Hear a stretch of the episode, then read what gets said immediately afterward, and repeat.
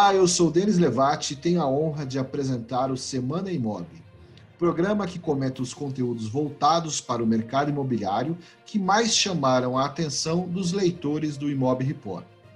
Para comentar esses conteúdos, eu tenho aqui comigo parte do time que semanalmente faz o Imob Report. A dupla de jornalistas que apuram o conteúdo, que entrevistam, que escrevem boa parte das pautas do Imob Report. Tenho aqui comigo Ana Carolina Bendlin. Olá, Ana. Oi, Denis, tudo bem com você? Olá a todos que estão ouvindo a gente também. E também, além da Ana Carolina, tem a Ana Clara Tonoki. Tudo bem, Ana? Olá, pessoal, tudo bem? E aí, além da dupla de Anas, a dupla de jornalistas, temos também aqui é, no Semana Imob, o editor-chefe do Imob Report. Tudo bem, Michel? Olá, Denis, tudo bem? Olá, pessoal, olá, comunidade Imob. Muito legal, obrigado, Michel. É, obrigado, Anas. Vamos então repercutir aqui os conteúdos mais comentados, os conteúdos que as pessoas mais leram, mais enviaram para suas, suas próprias bases. E para falar sobre esses conteúdos, eu vou chamar aqui a, a Ana Carolina. Ana Carolina, um dos conteúdos mais acessados na semana fala justamente sobre a rede social preferida dos corretores, né? Que é o Instagram. O que a Exame publicou sobre o Instagram Stories? Isso mesmo, Denis. A Exame deu uma matéria exclusiva com base numa pesquisa realizada pela Squid, que mostra quais são os horários é, em que você tem um melhor aproveitamento para publicar no Instagram Stories só para o Stories, tá? Ele não está falando de timeline, de feed, ele está falando só de Instagram Stories.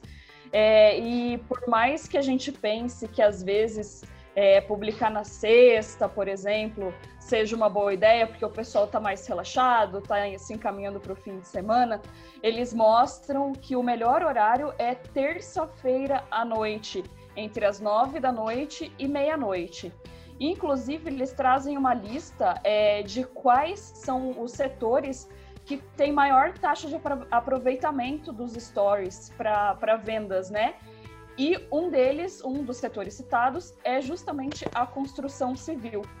E outra, outra informação interessante que eles trazem é que a pessoa que vê quatro stories seguidos, isso quer dizer que ela realmente está interessada naquele conteúdo. Então fica a dica aí para as imobiliárias e para os corretores para entender um pouquinho melhor do funcionamento dessa rede social. Eu acho o Instagram a rede social hoje mais acessada pelos corretores. É certo que ainda tem muito corretor que usa o, o Facebook com muita muito resultado, mas é interessante ver e, e, o reflexo, o reflexo disso é que foi o conteúdo mais acessado, o quanto o corretor de imóveis, o quanto as imobiliárias têm interesse em conhecer como usar o Instagram.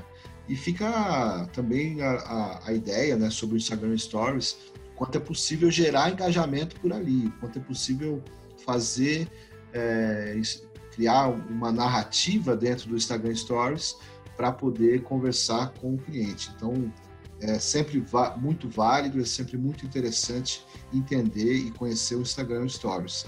E essa matéria, ela ela mostrou sobre, sobre, mostrou muito sobre o Instagram Stories, eu achei bem legal. E vale a pena lembrar que houveram algumas mudanças no Instagram, no, no formato, que também repercutiu e talvez em algum momento a gente traga é, alguma matéria sobre isso no mercado imobiliário. E aí, o segundo conteúdo mais acessado, ele mais acessado durante a semana no Imob Report, ele é resultado de pesquisa que fala sobre a relação dos millennials, millennials com os imóveis. Ana Clara, comenta pra gente essa matéria. Denis, essa é uma matéria do Imob que eu, eu escrevi e admito que escrevi suspeita porque eu sou millennial e essa nossa relação com compra de imóvel sempre me pareceu muito curiosa. Porque eu tenho amigos que não querem comprar um imóvel nunca e tenho amigos que o sonham é comprar o próprio imóvel. Então a gente foi conversar com um pessoal que pode falar sobre millennials. A gente conversou com o pessoal da Box 1824, que é especializado em pesquisas de gerações, para explicar para a gente quem são os millennials e falar além deles, falar quem veio antes, quem é a geração Z, quem que é boomer, quem que veio depois. A gente falou também com a Monique Evelli, ela é uma ativista e empreendedora que fez um tweet sobre como ela sempre quis comprar imóvel e que é um tem esse mito do millennials querem alugar. A gente também conversou com o Marcos Araújo, a gente sabe que o Marcos tem um trabalho bem interessante sobre comportamento do futuro em relação aos imóveis. E a gente conversou com a Maicon, que é uma startup de consórcios, porque a gente trouxe essa discussão dos millennials e um dos pontos é que millennial não tem tanto acesso a financiamento, tem uma questão de perfil de consumo que o millennial nem sempre corresponde. Então ele está procurando outras alternativas para comprar um imóvel. Entre elas está os novos tipos de consórcio, que é a Maicon, que é uma startup de consórcio. Foi um dos links mais, mais acessados e essa uma matéria que a gente produziu faz um tempinho, mas é uma matéria bem atemporal. A gente traz bastante dados sobre a geração e modéstia à parte que vale a leitura. Tudo muito rico, muito bem abordado. Quando você fala sobre o livro do Marcos Araújo, eu acho que vale a pena citar mesmo é, o livro quando ele fala dos novos públicos que serão atendidos na década de 20, que é a década que a gente está. E os millennials é, serão um público que entrará na faixa de maior acesso ao poder econômico. E é muito interessante refletir sobre isso. É, não, não, não tem uma conclusão, mas é fato que o mercado imobiliário precisa debruçar sobre esse tema, pensar sobre esse tema, se o millennial realmente não quer o acesso à casa própria ou se ou comprar a casa própria, né? Ou se ele quer ter o acesso. Tem uma diferença nisso aí, que inclusive tem tudo a ver com o tema do próximo conteúdo selecionado aqui durante a semana, que fala do Alexandre Frankel, né? O Alexandre Frankel, CEO da Vitacom, CEO da, do fundo imobiliário House, e ele saiu um, um conteúdo bem interessante que ele fala sobre que ele acredita no fim do sonho da casa própria. Acredito que esteja muito ligado esse tema sobre os millennials, é, mas sempre é polêmico, né, Michel? O que, que foi que o Alexandre Frankel falou que as pessoas não sonham mais com a casa própria? Como é que isso repercute? Então, Denis, essa é uma reportagem publicada pela revista Época Negócios, na edição de novembro agora da revista. E aí ela repercute então essa fala do Frankel em que contexto, né? É, o Frankel ele fez uma parceria com o, o jornalista Leão Serva. O Leão Serva, para quem não conhece, é um, um jornalista da velha guarda, digamos assim. Ele é articulista da Folha, ele é um estudioso da, do jornalismo e ele é diretor de, de jornalismo da TV Cultura lá de São Paulo. E ele também é um cara que se especializou em mobilidade urbana, assim. Então ele, ele traz esse, esse olhar para a produção dele. E ele, em parceria com o Frankel, é, produziu um livro que está sendo lançado agora por eles, que é justamente sobre o que eles chamam dessa geração sem casa, né? O título do livro, inclusive, é Como Morar em um Mundo Sem Casa, né? É, eles já fizeram uma parceria similar no início do ano, nesse no, do ano não, desculpe, em 2013, eles já lançaram uma, uma trilogia de livros para falar sobre como é viver em São Paulo sem carro. Então, de algum modo, eles mantêm o olhar de estudo para esse público é, mais cosmopolita, que né, topa uma vida sem carro. É, mas acho que o grande questão, assim, que é o ponto mais polêmico, é o recorte que se faz. É a, é a partir de que amostra que eles estão utilizando para tirar essa conclusão, né, essa profecia, digamos assim, até podemos dizer que o, o faz, de acreditar no, no fim do sonho da casa própria. Eles se baseiam, claro, em muitos estudos, eles trazem, nesse livro, eles trazem artigos de especialistas de vários países e eles também fazem, traçam alguns perfis de pessoas que justamente se enquadram nessa hipótese de pessoas que optaram por abrir mão de um financiamento de, de uma casa própria para partir para um modelo de assinatura de imóvel, né?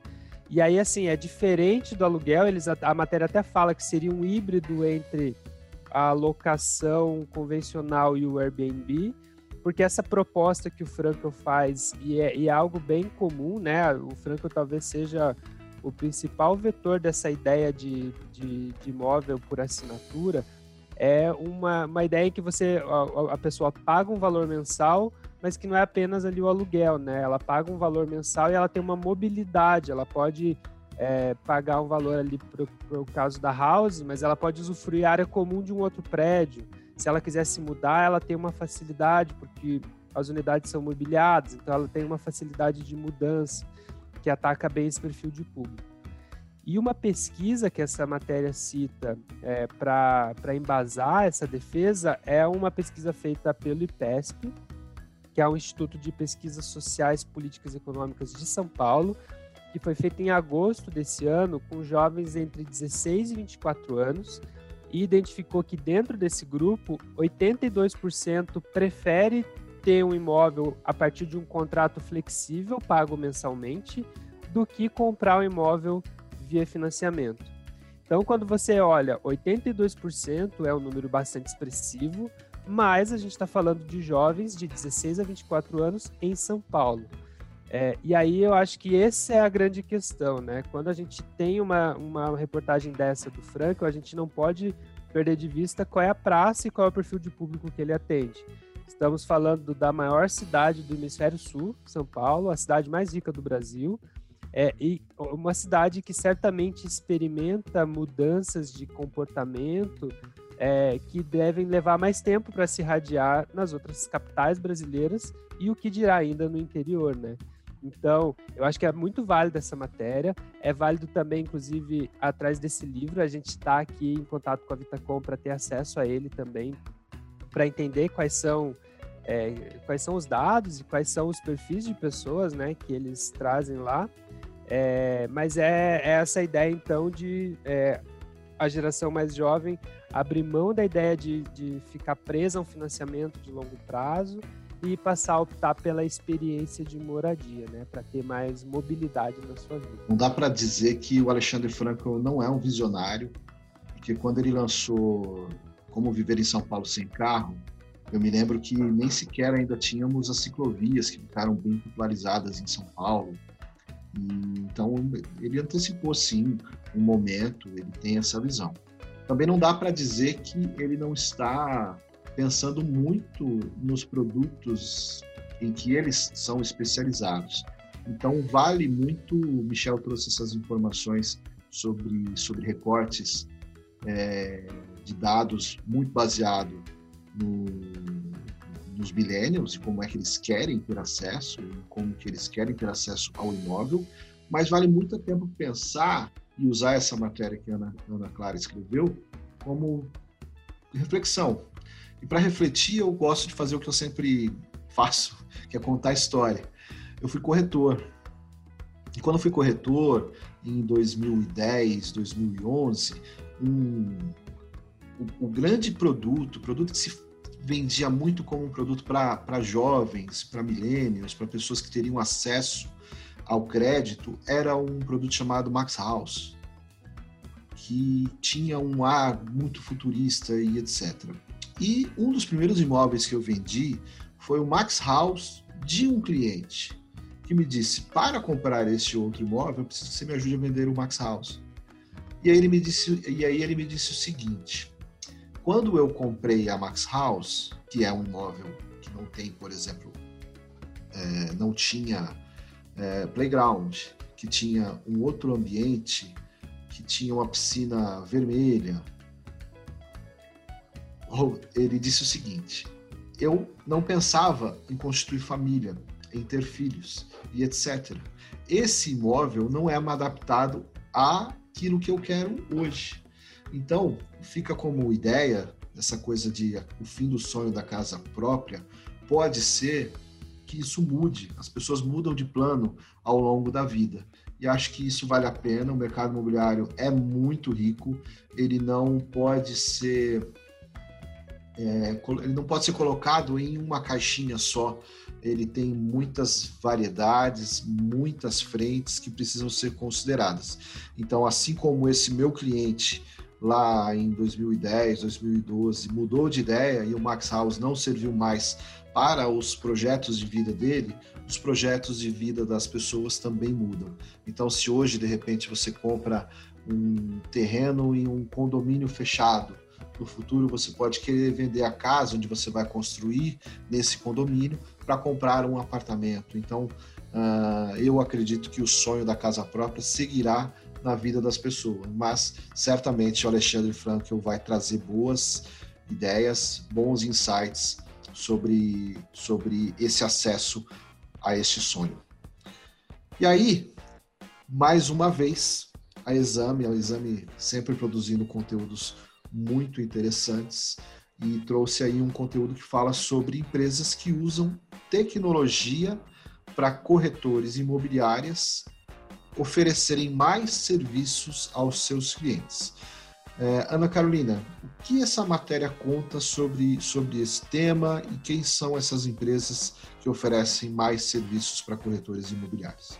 Então, Denis, eu queria comentar primeiro justamente isso, que a Exame tem trazido muitas matérias interessantes para quem trabalha no mercado imobiliário e fazendo aqui uma defesa do jornalismo, que é a minha formação original, é, queria dizer que é um veículo assim que vale a pena até a assinatura, sabe?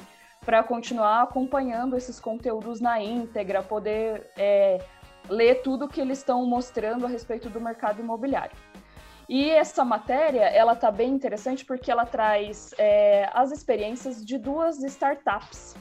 Uma delas é a Arbo, que trabalha com Big Data é, para aumentar o número de anúncios das imobiliárias, das incorporadoras né? Então eles mostram aqui justamente que é, em, vez, em vez de ser uma concorrente para o Zap, é como se fosse uma parceira, sabe? Levando os anúncios das imobiliárias a diversos marketplaces. É, inclusive, não só marketplaces, mas também Google Ads, Instagram, né? Então, auxiliando na disseminação dos anúncios dos imóveis. E eles atendem já 220 cidades no Brasil, além de ter imóveis no estado da Flórida, nos Estados Unidos. E daí eles mostram também a experiência de uma outra startup que é a Kenlo, que é o marketplace da Engaia. E, inclusive, eles uh, apontam aqui que o Ken, a Kenlo tá... A Kenlo? O Kenlo acho que o está é, tá lançando também um fundo de home equity e que, de acordo com as pesquisas que eles desenvolveram, 75% dos proprietários de imóveis ainda não conhecem essa modalidade de crédito. Então, também é, é um negócio em expansão. Quando a gente pensa em agregar serviços para o mercado imobiliário, existe um mar a ser explorado, um oceano a ser explorado. É, eu, a gente conhece a cúpula, conhece, a cúpula atende imobiliárias, eu conheço o mercado imobiliário e posso dizer que o mercado é extremamente conservador com receber novos serviços, sempre olha com desconfiança, porque está acostumado com aquele padrão. Vendo imóvel, receba a comissão, cai na conta tudo certo. Não precisa ser assim. A gente pode criar novas formas de receber pelos serviços, a gente pode criar indicações e é muito bom que o mercado esteja aberto a isso. Existem outras empresas fazendo trabalhos nesse sentido, de antecipação de comissão, de comissão é, através de aplicativos de, de, de, de, de cashback e etc. Então, vale a pena que o mercado, que é tão conservador como eu mencionei, comece a abrir os olhos, porque surgem oportunidades. E o interessante, Ana, dessa matéria é que essas empresas que surgem, eu estou muito interessado hoje no universo de PropTechs, o, é, é, ver que elas não excluem as imobiliárias e corretores, mas elas incluem. E isso é algo para a gente também ficar de olho para os próximos anos, e isso vai ser muito, muito interessante. E aí, estamos gravando isso aqui hoje na sexta-feira, uma sexta-feira, é, eu estamos distantes é, geograficamente, mas reunidos aqui numa sala. Eu estou aqui num calorzinho em Curitiba, onde está vocês deve estar um pouquinho mais frio, mas estamos à véspera do final de semana. E vai chegando o final de semana, muita gente aproveita essa oportunidade para ler aqueles conteúdos ricos, né? Então, eu sou um desses, né? Aproveito aqui um momento para ler, esse momento para botar a leitura em dia. Então, quero aproveitar aqui hoje chamar o Michel para inaugurar um quadro que é que conteúdo o Imob Report indica para os leitores. Qual o conteúdo Imob Report para leitura no final de semana, Michel? Então, Denis, a, a minha indicação para esse fim de semana é uma matéria que a gente publicou nesta semana, uma matéria produzida pela Ana Clara, é, na qual ela ouviu 10 incorporadoras, grandes incorporadoras brasileiras, para entender que, que mudanças nos projetos elas estão desenvolvendo ou planejando para esses lançamentos que a gente deve ter na, na safra 2021, vamos dizer assim. É, muitos desses projetos já estavam prontos, aprovados, então a possibilidade de mudança ela é mais restrita. Mas o que a gente observou, assim, que eu coloco como destaque, é, muitas incorporadoras colocam que já vinham pensando em, em aspectos que hoje são importantes mesmo antes da pandemia. É, e aí, assim, é menos exercício de previsão e mais ter um projeto com bastante flexível. Acho que esse é um grande ponto, assim, né? Quando a gente pega as áreas comuns, por exemplo, chama atenção algumas novidades como espaços de estações de trabalho, que não é necessariamente uma novidade, mas que passa a ser mais frequente, né? Com espaços de coworking. É, a relação com o delivery também é muito clara, assim. Então a gente tem desde estações para recebimento de encomendas, algumas inclusive equipadas com refrigeradores para poder receber, por exemplo, alimentos que precisam ser mantidos em baixa temperatura. É, mas eu destaco aqui uma curiosidade que eu não tinha observado ainda: o grupo Patrimar tem um projeto chamado UPack Home Delivery, que é bem interessante. Quando o entregador chega na, na portaria, ele deixa a encomenda e o porteiro bota num robô, assim, que é um carrinho motorizado que ele indica para qual apartamento vai e esse carrinho leva então o, a, a encomenda direto para o morador, para não ter contato nem entre o morador e o, é, e o, entregador, nem o porteiro precisar se deslocar ou o morador ter que descer da, da sua unidade. Então são algumas variantes aí, né, do que, do que a gente tem visto em delivery. Já na, no espaço interno, pá, a gente, então, muito forte essa questão da flexibilidade, né? O home office ganha força, mas mais do que pensar um ambiente é, rígido ali de escritório, é você ter uma planta que permita a pessoa mudar conforme a circunstância, porque acho que esse foi um grande aprendizado da pandemia, né? Quem estava preso dentro de um imóvel que não tinha muita possibilidade de derrubar a parede, ou mesmo de fazer uma simples mudança de, de ambiente, por questão de infraestrutura, é, passou a sentir essa dor, então isso passa a ser um ponto bem forte assim nos empreendimentos, algo que já vinha acontecendo antes da pandemia, mas que eu entendo que a pandemia acelera nessa né, questão da flexibilidade.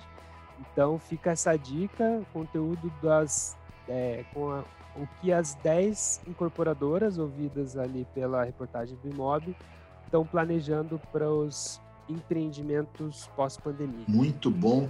E tem ali, né, construtoras como, desculpa, vou falar algumas que me veio à mente agora, mas Cirela, Trisul, Moura do B, grandes Curi, grandes empresas de vários segmentos. Então, é uma matéria para sentar final de semana, ler e realmente ficar muito bem informado, saber como serão os empreendimentos que chegarão aí é, em lançamentos em 2021 conteúdo muito importante, muito rico.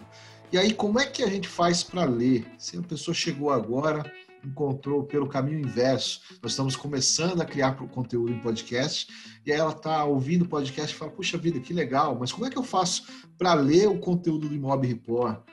Tem que pagar? Como é que eu faço? Como é que a pessoa tem acesso ao conteúdo do portal e da newsletter Imob Report, Ana Clara? É muito simples, gente. É só assinar o imobreport.com.br. Esse é o nosso portal, lá tem nossas matérias exclusivas, mas você também pode assinar nossas duas news, newsletters. Nas nossas newsletters, a gente traz notícias de vários veículos, a gente traz uma curadoria muito cuidadosa sobre notícias que influenciam ou que refletem no mercado imobiliário.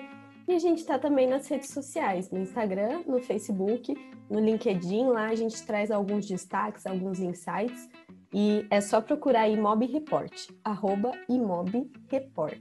Arroba Imob Report. Então, é isso. É, eu quero agradecer à comunidade Imob que ouviu esse conteúdo. Você ouviu aqui o Semana Imob, podcast com os conteúdos mais acessados do Imob Report. Voltaremos na próxima semana com uma nova edição. Estiveram comigo neste programa o Michel Prado, Ana Carolina Bendlin, Ana Clara Tonoc e o Renato Lopes, que é o responsável pela técnica. Um abraço e até o próximo programa.